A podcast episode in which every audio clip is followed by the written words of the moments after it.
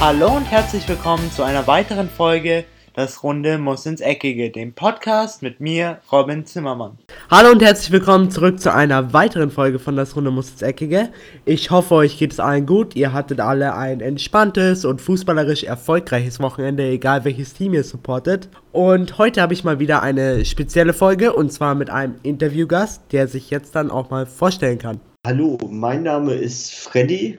Ich äh, interessiere mich für äh, Fußball oder Sport allgemein, muss man sagen, aber hier soll es ja um Fußball gehen. Und äh, bin Fan von Borussia Dortmund und äh, wollte mal ein bisschen mit dem Robin diskutieren über dies und das. Wir haben heute auch ganz interessante Themen, oder habe ich das falsch gesehen? Nee, wir haben ganz interessante Themen. Wir werden auf alle Fälle über die Bundesliga aktuell reden, auch mit der Thematik mit den Montagsspielen und wie halt unsere Vereine, insbesondere der FC Bayern und Borussia Dortmund, an diesem Wochenende gespielt haben. Und dann haben wir auch noch ein paar andere Themen wie der Leistungsdruck. Mal schauen, wie wir da durchkommen. Okay, dann würde genau. ich sagen, fangen wir doch mal an mit Borussia Dortmund. Wie fandest du das Spiel am Wochenende?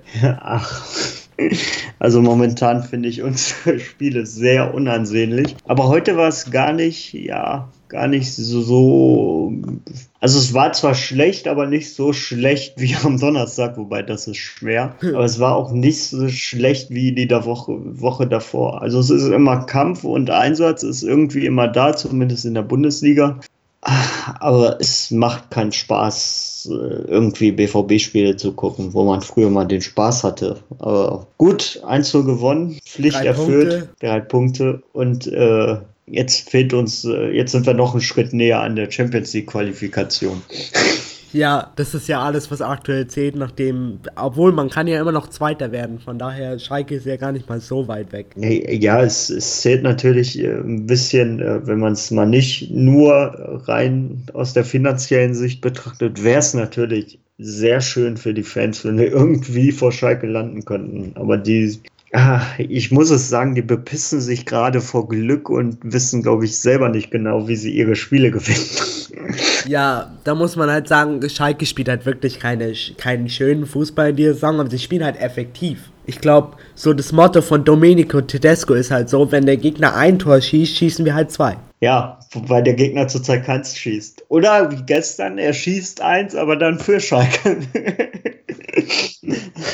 Ja, aber irgendwie kommt mir das so vor, das habe ich mir heute auch mal überlegt. Vielleicht kommt es bei dir, kommt es bei dir auch so an. Dortmund ist seit ein paar Jahren so, also seit diesem Jahr insbesondere in so einer extremen Abwärtsspirale. Irgendwie, sie, sie schaffen es einfach nicht mehr, ihre Leistung konstant abzurufen. Es ist auf jeden Fall, ist auf jeden Fall so, dass es schon mehrere Jahre ist und wenn man jetzt äh, das mal weiterdenken würde und es geht in eine ähnliche Richtung, dann könnte man sich anfangen, Sorgen zu machen über meinen Verein. Ja. Und das ist so das, was einen beschäftigt. Also es ist so ein bisschen Abwärtsspirale, das, das stimmt schon. Ich frage mich auch, woran es liegt. Wir kommen gleich zu, zu Druck, glaube ich. Da habe ich meine ganz eigene Theorie. Aber äh, also das könnte da mit reinspielen. Das ist so ein bisschen äh, Druck ist. Aber ich weiß es nicht. Also ich unterhalte mich auch mit ganz vielen Fans, die es irgendwie auch nicht ganz genau wissen, warum. Die Qualität ist ja eigentlich da, aber warum es nicht funktioniert. Können wir ja gleich,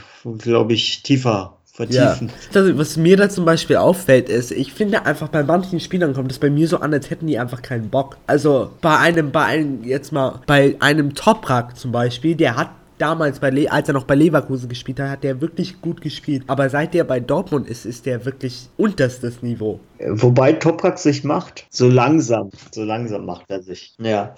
Aber gut, mich, mich regen dann äh, andere Kandidaten ein bisschen mehr auf. Also ich habe ich hab meinen persönlichen Liebling bei unserer Nummer 10, wo ich mir, wo ich mir dann, wo ich mir dann ganze Zeit denke, ja, der verdient so viel Geld, aber eigentlich äh, kannst du den genauso auf der Bank lassen und deshalb, er hat einfach null Effekt auf unser Spiel. Da finde ich aber auch, da muss man dem FC Bayern ein bisschen eine, bisschen eine Schuld geben und auch dem Pep Guardiola, obwohl ich jetzt FC Bayern Fan bin und ich natürlich muss dazu sagen, damals als die Nachricht, als die Nachricht Nachricht aufgekommen war, dass Götze für 37 Millionen nach ähm, zum FC Bayern wechselt, habe ich Luftsprünge gemacht, weil damals war der wirklich auf allerhöchstem Niveau und war eines der besten deutschen Talente überhaupt. Aber ich finde, dass Pep Guardiola ihn so ein bisschen kaputt gemacht hat und der irgendwie nie, irgendwie nie wieder zurück zu seinem alten Selbstvertrauen gefunden hat.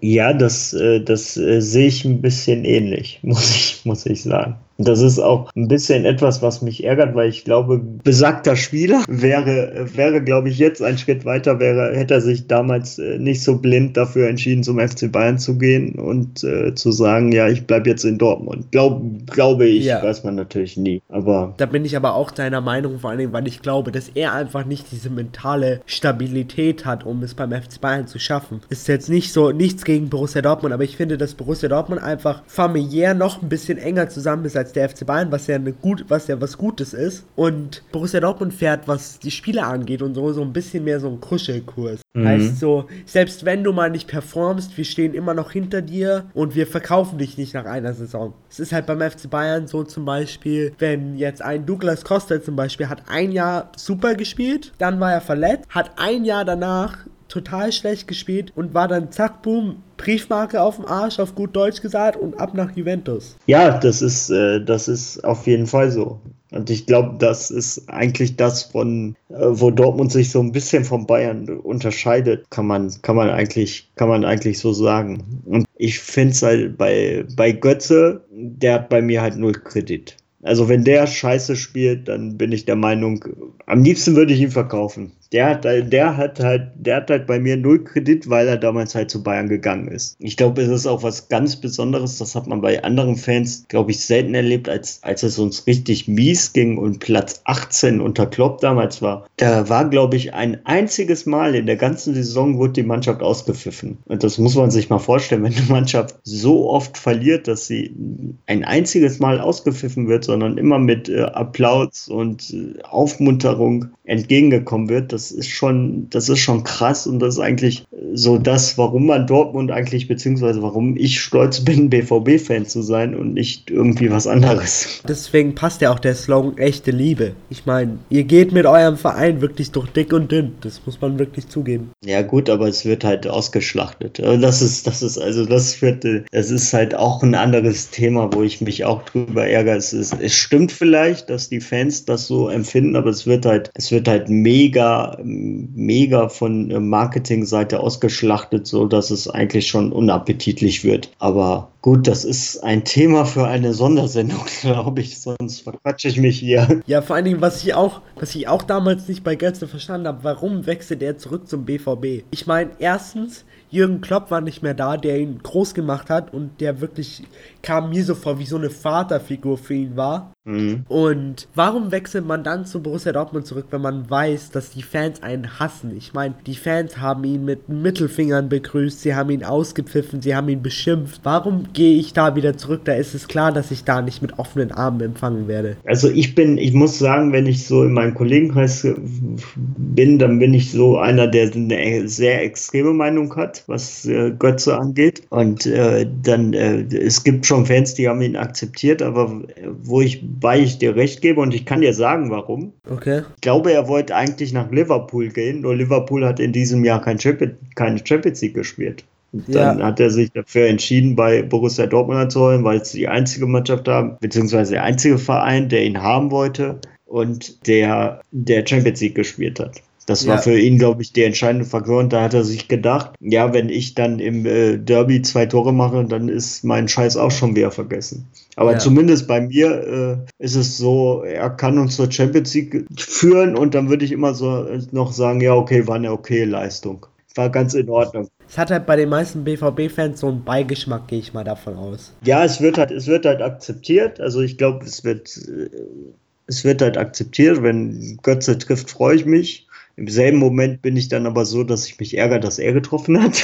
Und äh, aber bei anderen ist es dann so, äh, die freuen sich halt, dass Dortmund ein Tor geschossen hat und blenden dann komplett aus, dass es Mario Götze war. Glaube ich zumindest, wenn ich, wenn ich das jetzt nicht komplett äh, falsch wiedergebe, dann kann sich gerne ein BVB-Fan hier melden und äh, das anders wiedergeben. Auf jeden Fall. Aber äh, also ich persönlich sehe es so, dass ich dass ich ihn eigentlich nicht mehr in unserer, in unserer Trikot sehen will. Wie man, Wie man auf Englisch so schön sagen würde, ist er ein Sellout. Also nur wegen Geld. Aber da hätte ich dann auch eine Idee für den Sommer. Wenn der FC Liverpool ihn haben will, dann ist es ja jetzt die richtige Zeit. Ich meine, sie haben Coutinho verkauft und wenn man jetzt einen neuen Zehner braucht, dann holt man sich Götze vom BVB. Ich glaube nicht, dass Liverpool jetzt noch Interesse hat. Also ich glaube, dass bei seinen Leistungen und das Gehalt, was er bekommt, ist ja fürstlich, äh, fürstlich bezahlt. Ich glaube, er kann es nirgendwo anders äh, kassieren, was er bei uns kassiert. Genauso wie mit unseren anderen WM-Helden, Herr Schürle. Ist er der Topverdiener bei BVB? Ich habe mir die Gehaltsliste noch gar nicht angeschaut. Ich glaube, er ist unter den Top 3. Bestimmt mit, ich gehe mal davon aus, mit Reus und. Früher Aubameyang und ich glaube, also ich glaube, die Reihenfolge ist jetzt Reus, Götze, Schürle, würde ich jetzt mal so rein behaupten. Schürle ist wollen. unter den Topverdienern? Würde ich, würde ich denken, aber ich weiß es, ich, ich kann es nicht beschwören. Aber das zeigt halt dann auch, dass teilweise extreme Marketing- und finanzielle Probleme beim, oder finanzielle eine Missschiebung bei dem BVB gibt, wenn man einem Schürle, sollten wir das jetzt mal anmaßen, einen Top-Gehalt gibt. Ich meine, auch wenn er jetzt in dieser Saison gar nicht mal so schlecht spielt, er hat dieses vermeintliche Geld nicht verdient. Ja, das ist genau das Problem, was ich dann immer so schön sage. Wir geben sehr viel Geld für äh, Mittelklasse aus. Ja, Also nach einer kurzen Recherche von Robin und mir haben wir jetzt herausgefunden, dass Schülle auf vier oder fünf stand, Robin. vier mit sechs Millionen. Äh, Toprak ist, äh, Toprak ist in den Top 3. So, so war es, glaube ich. Das überrascht mich jetzt noch mehr, ist noch mehr Geld für noch mehr Durchschnitt quasi. Ja, besser hätte ich es nicht ausdrücken können. Und dann Ja. hast, haben wir noch deinen Lieblingsspieler auf Platz 1, Götze mit 8 Millionen netto. Wobei ich glaube, dass das nicht ganz aktuell ist. Ich glaube, dass Reus jetzt durch die Verlängerung mehr verdient. Das könnte sein. Das ist von äh, das ist Anfang der Saison 2017, 2018. Und nachdem er da noch nicht verlängert hatte. Aber auf jeden Fall, diesen, äh, das ist trotzdem zu viel Geld für zu viel Durchschnitt. Genau, und äh, damit äh, meine ich alles unterhalb von Reus. Ja, alles unterhalb von Reus ist alles Durchschnitt. Bis auf was man sagen muss, also Batshuayi ist ein echter Glücksgriff für den BVB. Der schießt regelmäßig seine Tore. Der macht alles, was er machen kann. Und selbst ein Birki, den ich ja immer für ein- einen der ver- komischsten Torhüter in der Bundesliga gehalten habe, um es nett auszudrücken, liefert wirklich aktuell gute Leistungen ab. Ja, der Birki ist halt, äh, äh, ja, mal sehr gut und mal irgendwie Mittelklasse. Also von daher, aber ein, ich sag mal so, ein Torwart, der wirklich eine Verbesserung darstellen würde, ist halt zu teuer, meiner Meinung nach. Also von daher arrangieren wir uns mit Birki, saufen wir uns manchmal ihn schön und das passt schon. Ich hätte eine Variante für den BVB, wo ich glaube, dass er doch nochmal besser wäre als Birki. Und zwar wäre das Lukas Radecki von Eintracht Frankfurt. Ja, der, der steht ja auch in, in den Gerüchten, dass es. Den finde ich auch nicht schlecht. Ja, muss man mal gucken, ob man, ob man nicht eher in defensiven Mittel investieren muss, als jetzt auf der Torwartposition. Zumindest mal, also ich muss ja sagen, Weigel ist ja immer noch relativ solide, aber die Projektion daneben wird da, da wird es dann ein bisschen eng. Ja, es ist halt, es ist halt irgendwie so, dass Weigel für das Tuchel-System komplett richtig war und komplett auch wichtig, aber mittlerweile ist er halt, wie soll ich sagen, mittlerweile ist er halt immer noch ein guter Spieler, aber man hat den Eindruck, so ein anderes System passt noch nicht auf ihn. Ah, vielleicht kann das ja auch alles mit dem Leistungsdruck zusammenhängen, um jetzt den perfekten Übergang zu schaffen. Thema Druck. Du hast ja schon damit angefangen in deiner letzten Sendung und es ging über Per Mertesacker. Über das Interview von Per Mertesacker im Spiegel, ja. Genau. Und ich fand es echt krass, was er da so beschrieben hat. Also das ist echt, äh, ja, nicht, äh, nicht harmlos und nicht äh, beängstigend, sagen wir es mal so. Ja, mit dem Leistungsdruck. Es ist echt krass und ich weiß nicht, ob, ob wir den Spielern da zu viel zumuten. Also es ist, ähm, es gibt ja immer dieses Beispiel Robert Enke und dann sagt man immer, ja, also ich, ich fasse es mal ein bisschen kleiner. Ich denke mir immer bei Leuten, vielleicht unterschätze ich das, äh, die Frau Kinder haben, da denke ich mir immer, ja, warum ist man, warum ist man, äh, warum ist man da so traurig oder warum verfällt man in einen, und einen tollen Job natürlich, in einen depressiven Zustand? Das kann ich nicht nachvollziehen, aber es ist, anscheinend kann man das gar nicht beeinflussen. Es ist einfach in dem Moment, äh, so, dass man es dass man's dann hat. Und da kommen wir dann auch auf die Sache so mit zum Beispiel, Fußball ist immer noch ein reiner Männersport und halt, wenn man Schwäche, also Männersport im Sinne von Mentalität, also wenn man Schwäche zeigt, dann ist man schon mal im Standing ganz weit unten. Von daher konnte wahrscheinlich auch jemand wie Robert Enke einfach sich niemandem anvertrauen. Genauso wie halt Per Mertesacker auch im Interview gesagt hat, keiner lässt zum Beispiel in der Kabine, was Gefühle angeht oder so, die Hose runter und sagt halt wirklich, was er fühlt und wie es ihm geht geht. Mhm. Das, äh, das fand ich, äh, das fand ich ganz, äh, also das Interview fand ich ganz interessant und vielsagend. Also es ist äh, unglaublich, was da für ein Druck herrschen muss. Und es ist halt so, dass äh, wahrscheinlich 80 Millionen Menschen in Deutschland das besser können als du gerade in dem Moment, wenn du irgendwie Scheiße baust. Weil das finde ich auch, um jetzt ein bisschen weiter auszuschweifen, das ist ja auch unsere heutige Gesellschaft so ein bisschen. Also jeder wartet nur darauf, bis irgendjemand einen Fehler macht. Es ist nie mehr so, dass irgendjemand sagt, oh, das hast du jetzt super gut gemacht, wir feiern dich jetzt deswegen, sondern alle warten nur darauf, bis du einen Fehler machst und dann wirst du in Anführungszeichen beleidigt oder dann wirst du unter den, äh, vor den Bus geschmissen. Ja, es ist, es ist vielleicht ein gesellschaftliches Problem. Es ist auch eine Fehlermentalität und es ist in unserer Gesellschaft vielleicht ein bisschen so, dass Fehler mit Gesichtsverlust gleichgesetzt wird. Aber Fehler passieren ja vielen Menschen. Fehler passieren und Fehler Fehler sind ja auch an sich gut. Das ist ja auch im Fußball, wenn wir jetzt wieder auf Fußball zurückkommen. Im Fußball ist es ja auch gut. Zum Beispiel, wenn du, wenn du Fehler machst, wie beim FC Bayern, als FC Bayern, jetzt nehmen wir jetzt mal den FC Bayern als Beispiel. 2012 haben eine gute Saison gespielt, sind zwar dreimal Zweiter geworden und dann halt im Champions League Finale. Du verlierst das Champions League Finale, du dominierst das Champions League Finale, kassierst dann in der 89. Minute, nachdem du 17 zu 1 Ecken hattest, ein Tor durch die Ecke von Didier Drogba und verlierst dann im Elfmeterschießen. Dann nächstes Jahr lernst du aus deinem Fehler, zwar wird es dir jetzt wahrscheinlich schmerzlich wehtun, weil es war gegen deinen Lieblingsverein, gegen BVB, aber du lernst halt aus deinem Fehler und gewinnst dann die Champions League und spielst dann wirklich eine richtig gute Partie und spielst sie dann auch bis zum Ende konzentriert zu Ende. Ja, auf, auf jeden Fall. Also es ist halt, es wird, Fehler werden selten als Chance betrachtet, sondern eher als äh, momentan, beziehungsweise was kann man aus der Zukunft lernen. Aber das ist halt, ja, das ist schon ein enormer Druck. Und ich glaube, bei Torhütern oder bei Abwehrspielern allgemein muss es ja noch ein wenig höher sein als sonst. Vor allem, weil ich kein, ich würde keiner so vor den Bus schmeißen, wenn du jetzt zum Beispiel mal einen Elfmeter versemmelst, als wenn du äh, zweimal einen Elfmeter verursachst in einem Spiel.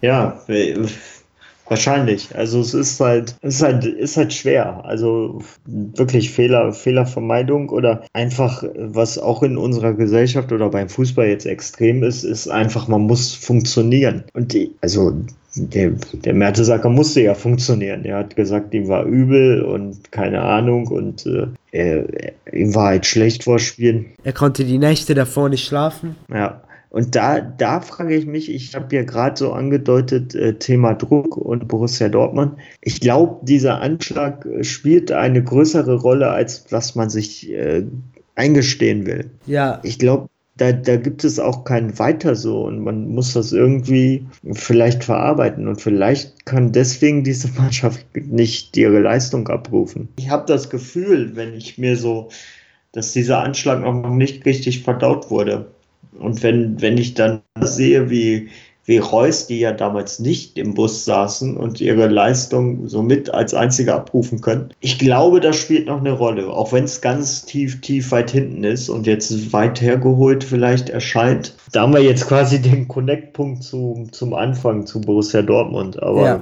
gut, ich finde es halt sehr schade, wenn Spieler auf, auf ihre Leistungen, aber ich mache es wahrscheinlich auch, auf ihre Leistung dann reduziert werden. Also das ist ja etwas, was man eigentlich nicht machen sollte. Aber es ist halt dieses Geschäft und du musst funktionieren, ist ja nicht nur im Fußball so, sondern muss als Arbeitnehmer halt, beziehungsweise in der Gesellschaft muss man halt fun funktionieren. Ja, da, da hast du auf jeden Fall recht. Ich bin mir auch sicher, dass dieser Anschlag auf jeden Fall noch wahrscheinlich tief unten verankert ist bei den BVB-Spielern. Vor allem das Problem war ja damals, als dieser Anschlag passiert ist, mussten sie erstens zwei Tage danach gegen Monaco im Halbfinale, im Viertelfinale spielen. Was ich auch ex ja. extrem unfair, sagen wir mal so, von der UEFA fand. Und dann haben die, hatten die auch nicht viel Zeit für, so, sagen wir mal, psychologische Behandlung und Seelsorge, weil du musst halt in diesem Fußballgeschäft, musst du halt funktionieren. Und da ja.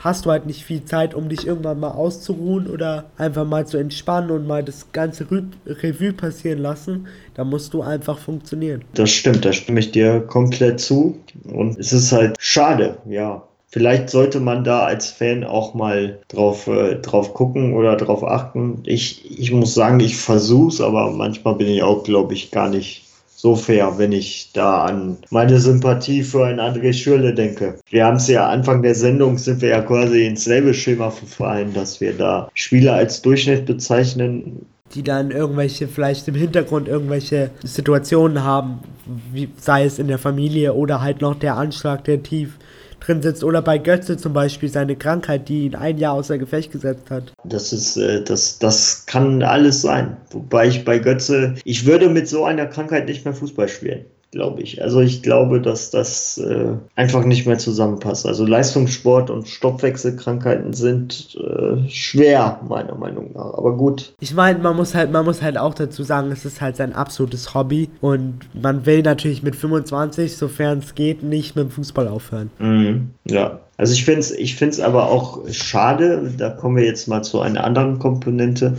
dass das so von Leuten wie äh, Lothar Matthäus oder Rainer Keimund war es, glaube ich, ja. äh, völlig wegdiskutiert wird. Oder es ist einfach, äh, ja, Lothar Matthäus hat dann, glaube ich, so nach dem Motto gesagt, ja, äh, wenn er doch, äh, wenn er doch solche Probleme hat, dann hätte er ja nicht für Deutschland spielen müssen. Ja, das sagt, zeigt mir auch dann wieder, um das jetzt vielleicht böse auszudrü auszudrücken und für alle Lothar Matthäus-Fans unter euch. Aber das zeigt halt auch wieder, was für eine nicht existierende Kompetenz dieser Mensch hat. Und dass der einfach menschlich und sozial auf einem so niedrigen Level, Level ist. Ich meine, du kannst mir nicht erzählen, dass der nicht irgendwelche Probleme mit dem Druck hatte. Du kannst mir nicht erzählen, dass ein Lothar Matthäus ein eiskalter Mensch ist und damals, als er Fußball gespielt hat, dass ihn überhaupt nicht interessiert hat, diesen Druck und er einfach wusste, ich bin der beste Spieler überhaupt, mich interessiert dieser Druck überhaupt nicht. Das kannst du mir nicht erzählen. Nee, ich, ich finde auch die Zeit, wo Lothar Matthäus äh, quasi Fußball gespielt hat, war ja auch eine andere. Ja. Also ich, ich glaube, dass da die Aufmerksamkeit äh, noch nicht so groß war. Und äh, man bekommt das ja alles nicht mit. Also wenn jetzt ein Per Mertesacker oder irgendein Spieler wenn ich mir vorstelle, was der Schürle, man kann sich ja überall mitteilen, wenn der Schürle in BVB-Forum stobert, was die Leute da über ihn schreiben. Ich glaube, da würde ich echt Depression kriegen. Also das ja. ist echt, echt nicht zu unterstützen und die müssen psychisch und physisch stark sein und äh, es ist halt alles nicht so einfach, glaube ja. ich. Und wir sollten da vielleicht mehr Rücksicht nehmen, obwohl ich will mich da gar nicht auch rausnehmen. Also es ist echt schwer, da das Menschliche zu sehen, wenn man da Fußballspieler hat. Also das konnte ich, glaube ich, in der Vergangenheit auch ein bisschen besser als jetzt. Ja, vor allem muss man damals auch nochmal auf die Zeit von Lothar Matthäus zurückzukommen. Man muss damals auch sagen, der Fußball war noch nicht so kommerziell, also es ging noch nicht so sehr um Geld in dem mhm. Sinne und von daher war es noch nicht so wichtig, dass man unbedingt gewinnt, weil jetzt natürlich zum Beispiel mit dem Einzug in die K.O.-Phase in der Champions League, da verdient man wahnsinnig viel Geld und das ist natürlich mhm. wichtig für jeden Verein und für jede Marke, denn schlussendlich ist jeder Verein eine Marke und versucht größer und weiter verbreitet zu werden. Es ist halt, es ist halt auch das, äh, das Problem von, äh, von äh, dass der Fan auch irgendwie als Kunde behandelt wird. Jetzt mal um die andere Seite zu sehen. Also es gab diese Diskussion um Roman Bürki, der sich mal äh, über die Zuschauer beschwert hat auf der Haupttribüne, die pfeifen. Und äh, ich muss dann echt sagen, also ich kann Roman Bürki da verstehen und ist, ich finde es auch gut, dass er da mal äh, emotional war und das rausgelassen hat. Aber es ist halt auch so, wenn dir dann als Fan gesagt wird, ja, ich glaube, das war Aki Watzke, äh, der dann sagt, ja, mein Gott, äh, wenn, wenn dann zehn ihre Dauerkarten nach einem Jahr abgeben, nee, wenn einer seine Dauerkarte abgibt, dann stehen da zehn neue vor der Geschäftsstelle und wollen eine Dauerkarte. Wo du dir dann denkst, ja, aber der Fan war vielleicht auch da, wo wir unter Doll richtige Scheiße gespielt haben, wo wir fast insolvent waren. Es ja. ist auch so, dass der Fußball immer mehr sich dazu entwickelt, den Fan als Kunden zu betrachten. Und ich glaube, das ist dieser Effekt, den ich gerade schon ganz früh in der Sendung oder in der Diskussion bei Götze beschrieben habe, wenn du, wenn du verstehst, was ich meine. Ja. Dass jemand, dass jemand zu Bayern geht, dann denke ich mir als Fan, okay, der will jetzt nicht, der will jetzt nicht diese Wohlfühloase, weil da kann er sich aktiv dafür entscheiden. Ja, auf jeden Fall. Und wenn er dann zurückkommt,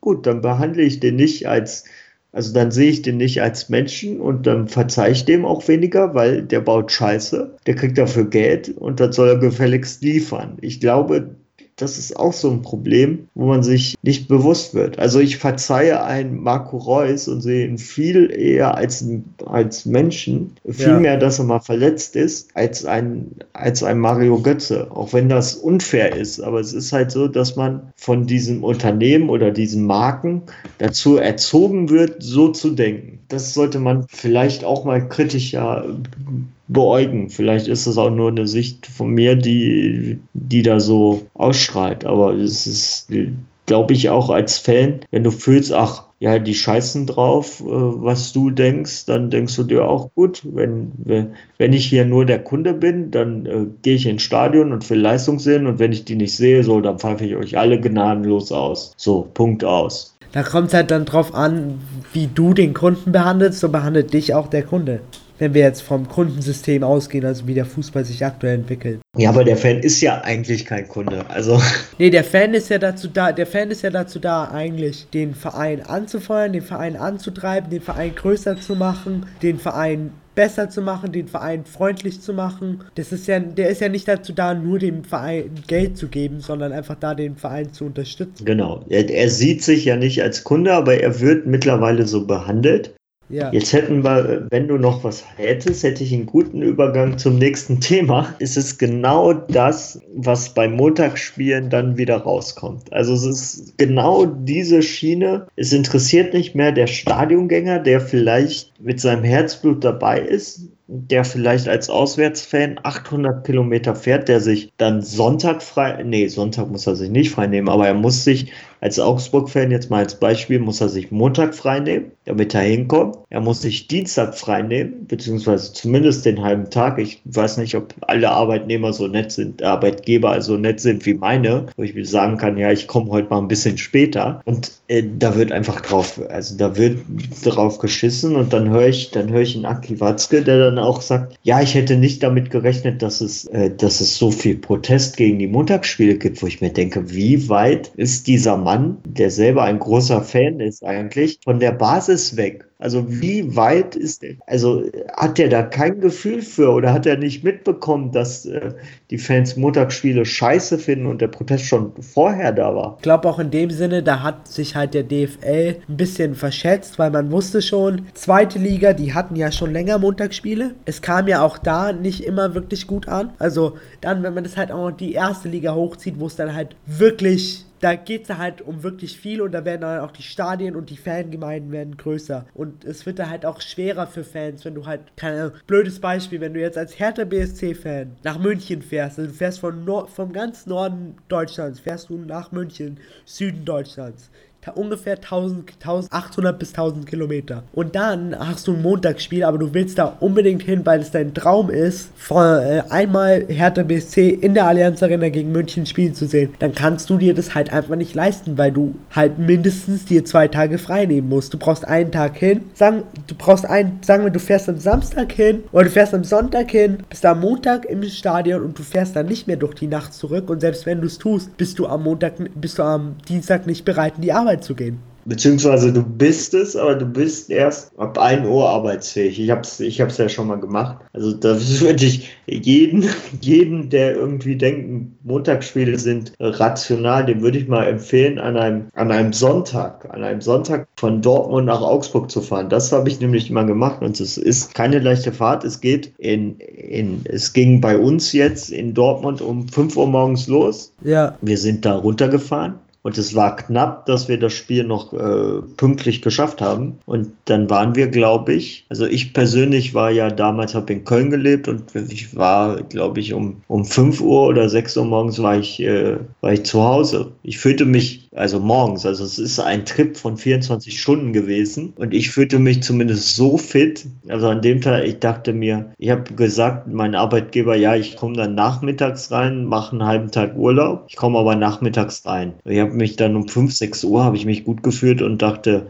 ja gut, dann machst du jetzt den halben Tag um 12 und dann gehst du ins Bett. Ja. Und das habe ich dann auch so gemacht. Aber ich würde wirklich jedem empfehlen, der meint, Montagsspiele seien irgendwie akzeptabel, solche Fahrten mal zu machen, wo du dann wirklich 24 Stunden im Bus sitzt und du schläfst im Bus, aber der Busschlaf ist so scheiße. Ganz ehrlich, ja. das ja. brauche ich keinen erzählen. Jeder, der so eine Busfahrt gemacht hat, die ist einfach nur scheiße. Da haben wir halt dann wieder den Blickwinkel, wie kommerziell Fußball wird, weil ich habe mir auch mal die Struktur, also diese Struktur von weit auseinandergeschobenen Spielen, heißt wir haben fünf, vier Spiele am Samstag, vier Spiele am Sonntag, ein Montagsspiel und ein Freitagsspiel, jetzt zum Beispiel. Dann ist es halt so, zum Beispiel in der äh, spanischen Liga, die haben das nur aus diesem Grund gemacht, weil das halt mehr Fernseheinnahmen gibt, weil die Fans haben mehr Zeit, sich die Spiele anzuschauen, jedes einzelne Spiel, wenn sie weiter auseinander sind und weniger Spiele äh, während dem gleichen Zeitraum sind. Von daher muss man halt da wieder auch schauen, da wird halt der Fußball mehr zu einer kommerziellen Marke und da geht es dann wieder mehr um Geld, als um es den Fans recht zu machen, um oder möglichst viele Fans anzusprechen und ihnen die mhm. Möglichkeit zu geben, in Stadien zu kommen. Ja, da gebe ich, also ich kann dir nur absolut zustimmen. Ich fand es ich fand es eigentlich, die Frankfurter hatten ja das, die Woche davor. Den Protest fand ich auch super. Also das hatte was mit den Tennisbällen und halt nicht zu sagen, nee, wir fahren nicht hin wie die BVB-Fans. Das fand ich auch super. Aber ich hatte so in Eindruck, den Eindruck bei den Medien, wird dann erst bewusst, bei Dortmund waren glaube ich 56.000 im Stadion, den Medien wurde dann erst bewusst, als sie merken, ja, das ist ja ein Viertel des Stadions, was da fehlt. Und das sind nicht diese 300 Ultra-Idioten, die da was dagegen haben, sondern das sind wirklich ein großer Teil, ein Viertel des Stadions in Dortmund jetzt, die was dagegen haben. Da muss man dazu sagen, das sind ja bei Dortmund dann einfach 20.000. Genau, ja, es ist halt, es ist halt ich habe auch mit meinem Vater gesprochen, mir ist es verhindert, zu Heimspielen zur Zeit zu fahren, beziehungsweise ich versuche mal hier und da eins mitzunehmen. Ja. Aber mein Vater meinte, ja, Montag, so nachdem, äh, nachdem ich äh, Montag, da, da ist auch Anfang der Woche, dann bin ich sowieso schon fertig. Und da habe ich echt äh, dann äh, keinen Nerv dafür, ins Stadion zu fahren. Nö, ich beteilige mich da nicht. Mein Vater, der nicht so extrem die Fansicht hat wie ich, der dann sagte, ja, okay, manche Sachen ne, kann ich jetzt nicht verstehen, ja. aber äh, da war er voll auf meiner Seite. Und dann sagte er, da Montag gehen wir nicht hin. Ich hab's, ich hab's dann auch so konsequent durchgezogen, dass ich mir das Montagsspiel, Montagsspiel schaue ich mir nicht an. Äh, generell nicht, weil ich glaube, dass man ein richtiges Zeichen, Ausrufezeichen setzt, wenn man den Fernseher ausschaltet. Weil genau das wollen sie Quote ja, dass man äh, dann den Fernseher einschaltet und es trotzdem guckt, weil wenn sie sagen, oh ja, die Quote stimmt, die Zuschauereinnahmen sind ja nicht so wichtig. Jetzt abschließend wollen wir noch kurz drüber reden, wie ich schon in meinen vergangenen Folgen teilweise ein bisschen angeschnitten habe, ob Spieler wirklich so viel Geld wert sind. Heißt wie Neymar 220 Millionen, wie Dembele 100 Millionen, wie Felipe Coutinho 160 Millionen. Und ja, hast du dazu eine Meinung? Ja, ich habe ich hab dazu eine Meinung. Ich glaube, es gibt halt viele, die dann sagen, äh, es ist quasi wie Kunst früher, wo dann auch mal äh, 50 Millionen oder 100 Millionen für Bild über den Tisch gegangen sind. Aber ich finde, das ist halt, da wird so viel Geld mittlerweile reingepumpt, es ist nicht mehr schön. Anders, anders kann ich nicht sagen. Es, ist, es führt halt wieder, wie wir gerade schon bei dem Montagsspiel gesagt haben, es führt halt immer mehr dazu, dass man die Basis, die mir ganz wichtig ist, ich glaube, man merkt, dass die Basis im Fußball sind halt die Jungs, die äh, draußen bolzen und äh, ihren Idolen nacheifern, dass man da den Bezug zu verliert und dass diese Stars so übermäßig irgendwie sich als Stars sind und auch nicht mehr jetzt nochmal einen Bezug als äh, kleine Jungs oder als, äh, ich glaube, der Neymar ist 24, 25. 25, ja. Ja, äh, also du bist ja etwas jünger, glaube ich. Aber wenn ich äh, an so denke, was ich mit 25 im Kopf hatte, da hatte ich, äh, da, wenn mir einer gesagt hätte, ja, deine Leistung ist jetzt so und so viel wert, wäre ich, glaube ich, ausgeflippt. Also ist, äh, wir setzen denen auch einen unheimlichen Druck aus mit diesen Summen und dieses Geld. Und ich glaube nicht, dass es förderlich ist, so viel Geld da rein zu investieren. Mal ganz abgesehen davon, dass es vielleicht nicht wert sind, beziehungsweise die Ablösesummen immer höher werden. Ich glaube, vor einem Jahr war noch äh, Cristiano Ronaldo mit 100 Millionen der teuerste Spieler. Ja, und wenn man, wenn man jetzt mal guckt, dass äh, Dembele quasi mit 19 oder 18 äh, quasi 2 Millionen dahinter ist und in den Top 5 damit ist. Ich finde es halt auch teilweise so, wenn, um jetzt auf das, dass wir den Spielern so viel Druck damit auflasten, mit diesen enormen Ablösesummen. Ich finde auch teilweise damit lassen wir ihr Ego ein bisschen explodieren. Also wie man ja gerade bei Neymar zum Beispiel sieht, der fühlt sich ja wie der absolute Star in Paris und er fühlt sich so, als wäre er größer wie der Verein. Und es kann einfach nicht sein, dass ein Spieler bestimmen kann, ob der Verein einen verkauft oder nicht verkauft. Und ich glaube, da spreche ich jetzt gerade mit dem richtigen, mit einem BVB-Fan. Ich meine, ihr habt es jetzt zweimal am eigenen Leibe erfahren, mit einem Usman Dembele und mit einem Pierre-Emerick Aubameyang. Wobei ich äh, differenziere dann, äh, ja, was heißt, ich differenziere da ein bisschen, aber es ist halt nicht gut und da muss man mal die Vereine kritisieren, die den Spielern sagen, ja, streik dich zu. Und es scheint bei Barcelona eine äh, Masche zu sein, weil wenn man äh, sieht, was Coutinho in Liverpool passiert ist, es war ja eine ähnliche Story wie Usman Dembele. Da wurde dem Spieler irgendwie unter der Hand gesagt, ja, streik dich zu uns. Und Dembele war ja echt krass. Der war ja nicht mehr ansprechbar, war nicht mehr im Training. Aubameyang war auch zwar, zwar schlimm, aber der hat im Nachhinein gesagt, äh, ja, war scheiße. Das ist wenigstens, wenigstens ein bisschen, ein bisschen und da komme ich auch ein bisschen dazu. Er ist halt ein Mensch und ich glaube, er hatte keinen Spaß mehr in, in Dortmund. Das ist ein völlig anderes, also was heißt völlig anders? Es ist natürlich scheiße, aber da kann ich es ein bisschen mehr verstehen als dieser Dembele, der dem Training wegbleibt und der dann letztens, glaube ich, ein Interview gibt mit, ja, was hätte ich denn machen sollen? Dazu wollte ich auch noch mal kurz was sagen, wo er das Interview dann gegeben hat, was soll ich denn machen? Soll ich dem FC Barcelona nochmal absagen? Da muss ich halt sagen, dann sagst du dem FC Barcelona nochmal ab, bleibst ein halbes Jahr noch, verabschiedest dich wie jeder normale Spieler, weil ich glaube, Borussia Dortmund, und da war ich echt sauer, da muss ich sagen, da kommt bei mir immer eine unglaubliche Wut hoch, wenn Spieler denken, dass sie größer wie der Verein sind. Dann verabschiedest du dich gemäß von Borussia Dortmund, weil ich glaube auch, dass Borussia Dortmund ein Verein ist, der bereit ist, Spieler abzugeben, wenn sie normal auf den Verein zukommen und sagen, ich habe jetzt zwei Jahre für euch gespielt, ich habe gute Leistungen, ich habe mich wirklich reingehalten, gehangen. Ich habe euch viel zu verdanken im Fall von Usman Dembele und Pierre-Emerick Aubameyang. Aber wenn man das wirklich versucht, aus eigener Kraft mit Streiken, mit nicht zum Training kommen, mit Spielen zu boykott boykottieren, wie zum Beispiel Pierre-Emerick Aubameyang, der dann am selben Tag noch in einer Turnhalle gesehen wurde mit einem Dembele-Shirt, dann sage ich halt, das geht halt einfach nicht. Und da muss ich auch den FC Bayern ein bisschen loben, weil die machen das zum Beispiel im Fall von Lewandowski machen die einfach so, die sagen ihm, du hast einen Vertrag bis 2021, du hast bis 2021 verlängert und du bleibst bis 2021. Aber der Vorteil vom FC Bayern ist halt auch in dem Fall, dass sie sich halt leisten können, Lewandowski zur Not auf die Tribüne zu setzen, wenn sie wollen.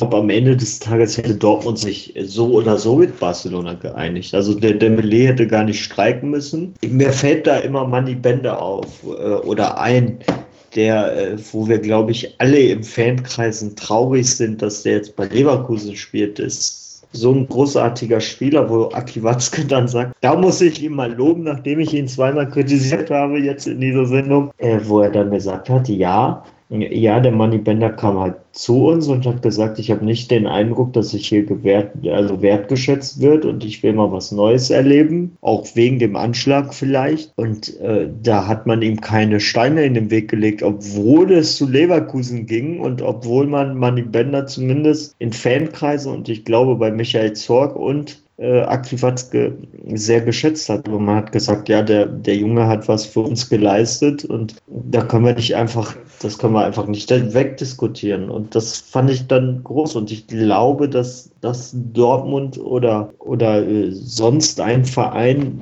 wenn sie merken, ja, der Spieler ist jetzt tot unglücklich, wenn er bei uns spielt, äh, dass sie sich da so querstellen und dass man sich da hinstreiten muss. Und das ist halt professionell zu sagen, da muss sich äh, Lewandowski zum Beispiel loben, wo Dortmund dann gesagt hat, nee, du gehst erst nächstes Jahr zu Bayern. Da hat er seine Leistung abgerufen, hat die Klappe gehalten und es war alles okay, aber so, sollte, so sollten die meisten Transfers wirklich ablaufen. Ich kann es verstehen, dass man als 19-Jähriger Flausen im Kopf hat und denkt, dass es das Richtige in dem Moment ist. Aber dann im Nachhinein, ich glaube, Aubameyang hat sich im Nachhinein auch entschuldigt, wenn ich das jetzt richtig mitbekommen habe. Aber im Nachhinein zu sagen, ja, was hätte ich denn machen sollen? Also, äh, ja, ist schwer da schiebe ich dann die Schuld halt auch ein bisschen auf Berater, Familie und Freunde. Weil Dembele hat auch mal an, äh, reinklingen lassen, dass ihn seine Freunde auch dazu getrieben haben, zum FC Barcelona zu wechseln und auch sein Berater. Und da finde ich halt, da, liegt, da muss man halt die Schuld dann wirklich zum Berater schieben und sagen, ganz ehrlich, du bist einer der Besten in deinem Job und du solltest wissen, was gut für deinen Jungen ist. Und wenn er 19 Jahre alt ist, ist es klar, er wechselt von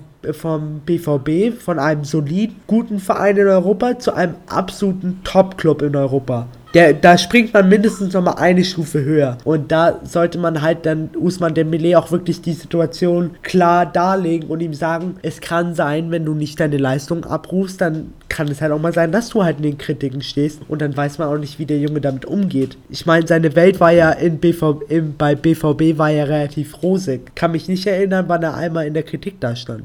Nee, nicht, äh, nicht wirklich. Also so ein bisschen, äh, so ein bisschen im Fankreisen hieß dann, ja, verspielt und nicht nach hinten arbeitet, aber dafür hat er uns was äh, den Pokal gewonnen, also das Pokal-Halbfinale in München. Da, da weiß ich noch, wie ich mich auf der Tribüne aufgeregt habe, dass man ihn doch endlich auswechseln solle, weil er einfach heute nichts hinbekommt und dann macht er mit zwei genialen Szenen, das war glaube ich seine Stärke, mit zwei genialen Szenen macht er uns den Sieg klar und dann habe ich nur mit dem Kopf geschüttelt auf, auf der Tribüne und habe zu meinem Nebenmann gesagt, der spielt eigentlich so scheiße, aber der entscheidet hier gerade das Spiel, das ist unfassbar. Aber ja, das, das ist so die Kritik, aber es war ja keine wirklich Kritik, die irgendwie nach außen gedrungen ist oder so. Man muss sich halt als Spieler klar sein, wo will ich hin, bin ich bereit dafür und habe ich auch diese mentale Stärke dafür. Weil ich finde, ich finde auch teilweise der Verschleiß an Spielern, die von Deutschland in die Premier League wechseln, der ist schon enorm groß. Also da merkt man schon mal den Unterschied von Kruschelkurs in der Bundesliga zu brutalem, brutalem Leistungsdruck in der Premier League. Ich meine, in der Premier League ist es so, wenn du einmal, wenn du zehn Spiele hast in einer Saison, sagen wir mal, und die restlichen fällst du aus. Einfach 10 Spiele, dann machen wir es einfacher. Du hast 10 Spiele, davon spielst du 9 wirklich gut. Und du hast ein richtig schlechtes Spiel. Worauf wird die Presse sich fokussieren? Sie wird sich auf das schlechte Spiel fokussieren und dich richtig äh, in die Zange nehmen und sagen, was, was du denn schlecht gemacht hast. Die werden nicht über die guten Spiele reden. Also mir fallen viele Beispiele ein, die bei Borussia Dortmund, sei es ein Nugi Shahin, der äh, zu früh den Schritt nach Madrid gemacht hat, sei es ein Shinji Kagawa, der auch bei Manchester nicht klargekommen ist. In Dortmund wird dann halt gesagt, ich weiß nicht, ich glaube, er hat sich irgendwann mal beim Asien Cup Bein, das Bein gebrochen und da wurde halt gewartet auf ihn und äh, keiner hat ein schlechtes Wort äh, darüber verloren. Und er hat hat's halt machen müssen, glaube ich, weil es war äh, so angedeutet, liest man das immer mal von Jürgen Klopp. Das ist so ein bisschen, äh, ja, in Japan ist halt England das Größte und äh, sein Vater wollte auch immer, dass er bei Manchester United spielt, dann ist es halt mal so. Und das sieht man dann auch an ganz vielen Beispielen. Ein positives Beispiel ist, das wirst du jetzt wahrscheinlich nicht gerne hören,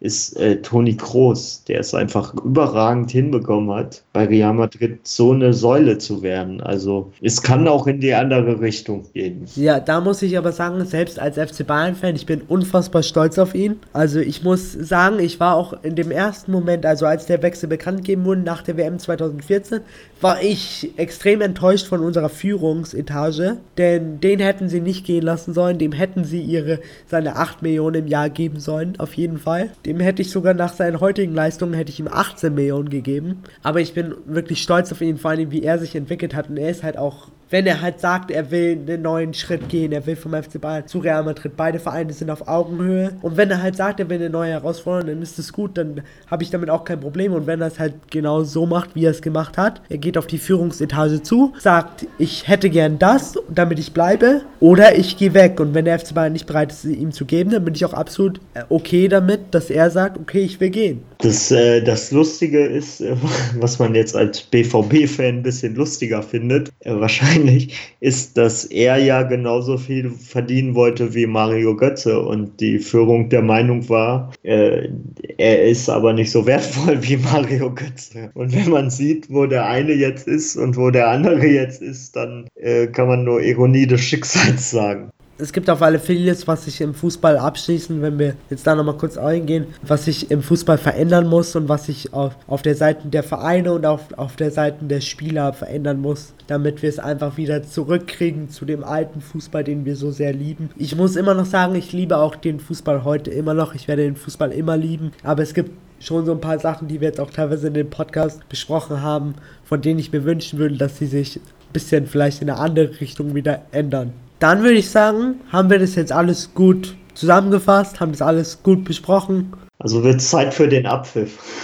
Dann bedanke ich mich auf jeden Fall bei dir für das Interview. Gerne wieder. Auf jeden Fall. Freue mich schon drauf. Ich hoffe, euch hat es natürlich gefallen und ihr fandet es genauso interessant, wie, glaube ich, wir beide es fanden. Also es war schön, Meinungen auszutauschen und so. Ich hoffe, ihr schaltet dann auch beim nächsten Mal wieder ein, wenn es wieder heißt, willkommen zurück zu einer weiteren Episode von Das Runde muss ins Eckige. Wir sind damit soweit raus. Ciao. Ciao. Und das war's auch schon wieder mit einer weiteren Folge Das Runde muss ins Eckige, dem Podcast, wo ihr alles rund um König Fußball kompakt auf die Ohren bekommt.